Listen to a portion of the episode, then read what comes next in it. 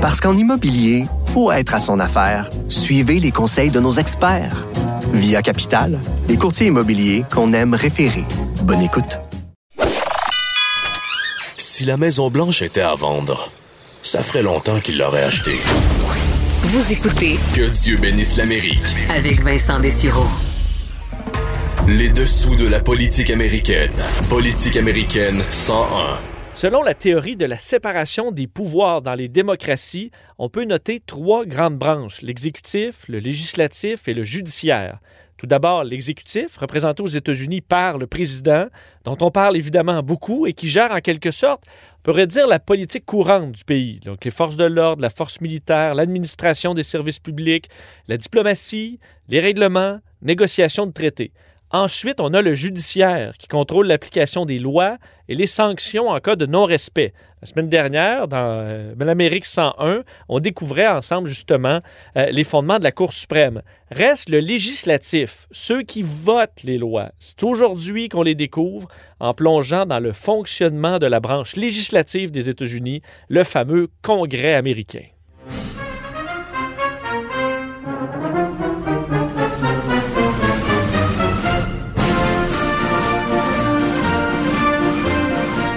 Ce qu'on appelle le Congrès américain qui siège au majestueux Capitole à Washington est en fait composé de deux chambres bien distinctes. La Chambre haute, le Sénat, composé de 100 sénateurs, dont deux pour chacun des États, et la Chambre basse, la Chambre des représentants, où les 435 membres seront répartis selon la population de l'État. Donc, par exemple, la Californie et l'Alaska ont tous les deux deux sénateurs. Donc, Californie Alaska, deux sénateurs. Mais ça change pas mal au niveau de la Chambre des représentants euh, parce qu'on va retrouver euh, en Alaska un seul représentant à la Chambre des représentants et pour la Californie, il y en a 53. Alors, vous voyez, la façon de faire la répartition des sièges est très, très différente entre la Chambre des représentants et le Sénat. Selon d'ailleurs le site officiel du Sénat, pour être candidat, on doit habiter dans l'État que l'on représente. On doit avoir au minimum 25 ans pour la Chambre des représentants et 30 ans pour le Sénat. On doit également être citoyen des États-Unis depuis 7 ans à la Chambre des représentants, 9 pour le Sénat. Selon la Constitution, le Sénat et la Chambre des représentants ont une responsabilité égale sur les déclarations de guerre, maintenir l'armée, emprunter de l'argent, gérer les taxes, gérer la monnaie, réguler le commerce, créer et voter toute loi nécessaire aux opérations du gouvernement. Alors, c'est des dossiers importants. Ni le Sénat ni la Chambre des représentants n'a préséance sur l'un ou sur l'autre, mais le Sénat conserve certains pouvoirs, entre autres l'exclusivité sur le consentement de certains traités et certaines nominations. Depuis ses débuts, la Chambre des représentants est euh, vue comme plus près du peuple, faut dire, depuis sa fondation, alors que les sénateurs sont supposés être un peu plus dé- détachés des aléas de l'opinion publique. Donc, de façon simplifiée, le Sénat va s'occuper davantage des grandes politiques nationales, des grands enlignements du pays à travers le temps, alors que la Chambre des représentants s'occupe davantage des problèmes de la vie quotidienne des citoyens. Comme ça qu'on pourrait le décrire. S'ajoutent d'autres pouvoirs très importants pour le fameux Congrès américain, comme la possibilité de soumettre des amendements à la Constitution, la Sainte Constitution aux États-Unis, le Congrès, qui peut également lancer une procédure d'impeachment, alors de destitution pour démettre le président. Euh, on peut démettre aussi un juge même, un haut fonctionnaire, processus qui a été utilisé à la fin 2019 hein, jusqu'au début 2020, alors que la Chambre des représentants à majorité démocrate a choisi d'accuser le président Trump d'abus de pouvoir et d'entrave à la bonne marche du Congrès avant d'être finalement acquitté par le Sénat, euh, évidemment à majorité républicaine. Trump est devenu le troisième président américain à être inculpé et à être jugé par le Sénat après Andrew Johnson en 1868 et Bill Clinton plus récemment en 98 sur l'affaire Monica Lewinsky. Dans les trois cas, le président a été acquitté. Par contre, dans le cas d'Andrew Johnson, un seul vote avait permis à Johnson de demeurer président.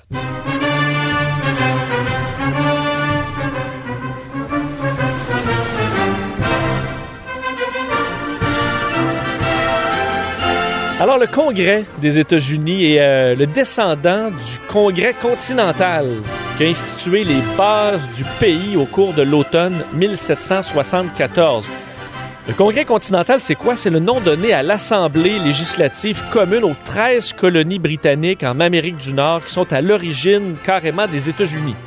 Au départ, le nouveau Congrès euh, n'a qu'une seule chambre et euh, y est représenté de façon égale et possède un droit de veto. Alors, chaque membre, chaque État a un nombre identique de représentants et euh, possède un droit de veto. En 1787, une version révisée de la Constitution euh, arrive avec deux chambres et à ce moment, les petits États souhaitent conserver un nombre égal de représentants par État, alors que les gros États, eux, veulent plutôt passer à un mode plus proportionnel.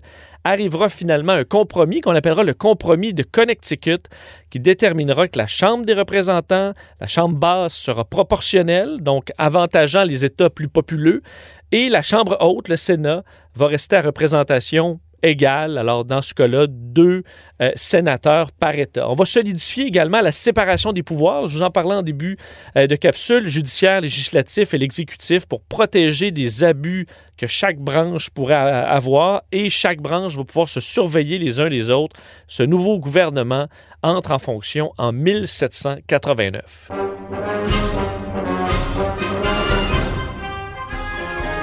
Alors, une loi, comment ça se fait au Congrès? En fait, une proposition de loi peut venir du Sénat autant que de la Chambre des représentants. La proposition de loi va être soumise à une commission qui va entendre plusieurs témoins ou groupes de pression pour influencer le débat. Des séances qui sont en général publiques. Euh, vient ensuite des réunions à huis clos pour établir vraiment le fin du texte de la loi avant que vienne euh, la présentation de la loi devant les deux chambres pour être votée. Un membre peut voter uniquement s'il est physiquement présent et qui a représenté, euh, ben, ça a représenté certains problèmes, évidemment, dans l'histoire, euh, lorsque la Chambre était très serrée entre républicains et démocrates et qu'un membre devait s'absenter pour maladie euh, ou autre. La COVID-19 représente d'ailleurs un important problème à ce sujet cette année. Une fois le texte de loi euh, accepté par les deux chambres, il est soumis à l'approbation du président des États-Unis qui doit donner son avis dans les dix jours. Une fois que c'est signé par le président, le texte devient officiellement une loi fédérale. Le Congrès qui dispose aussi de plusieurs commissions parlementaires comme l'agriculture, les finances, forces armées, budget, l'éducation, l'énergie ou le commerce, des commissions qui ont le pouvoir d'enquêter sur les actes du pouvoir exécutif, donc le président, mais aussi les autres dans cette branche, regroupe des représentants des deux partis, dispose d'importants moyens financiers, peut faire questionner sous serment des responsables de haut rang des États-Unis. Et la personne qui passe devant une commission parlementaire du Congrès doit répondre aux questions sous peine d'outrage au tribunal. Alors c'est sérieux lorsqu'on est devant le Congrès. Un des cas récents, en exemple, serait la Commission des transports qui a dévoilé en septembre dernier un rapport dévastateur sur l'écrasement du 7, en fait, des deux 737 MAX de Boeing. La commission présidée par un représentant démocrate, Peter DeFazio, qui détaillait des manquements majeurs à tous les niveaux chez Boeing. Euh, son, le président qui disait que le rapport contient des révélations troublantes sur la façon dont Boeing, sous pression pour concurrencer Airbus, a réalisé des bénéfices pour Wall Street, a échappé à l'examen de la FAA, caché des informations critiques aux pilotes et a finalement mis en service des avions qui ont tué 346 personnes innocentes. Alors, dans certains rapports du Sénat, certains rapports du Congrès, ça peut frapper fort. Alors, c'est la petite histoire du Sénat, évidemment, du Sénat et de la Chambre des représentants qui forment le Congrès. Et à travers les époques, ben, euh, il a dû intervenir dans de nombreux dossiers chauds ont grandement influencé les États-Unis. On peut penser aux grands plans de sauvetage après la Grande Dépression de 1930, comme les grands plans de sauvetage à la suite de la pandémie de COVID-19. Décision d'entrer ou non dans la Deuxième Guerre mondiale, évidemment, qui a amené de grands débats à cette époque. Euh, la gestion de la guerre froide, l'enquête du Sénat sur le Watergate menant à la démission de Richard Nixon. Alors, toute une, une institution, l'élection du 3 novembre, euh, va-t-elle amener une vague bleue sur le Congrès? Il faudra voir. Les sondages semblent rendre réelle cette possibilité, ce qui serait évidemment une bénédiction pour Joe Biden. On en saura plus le 3 novembre prochain.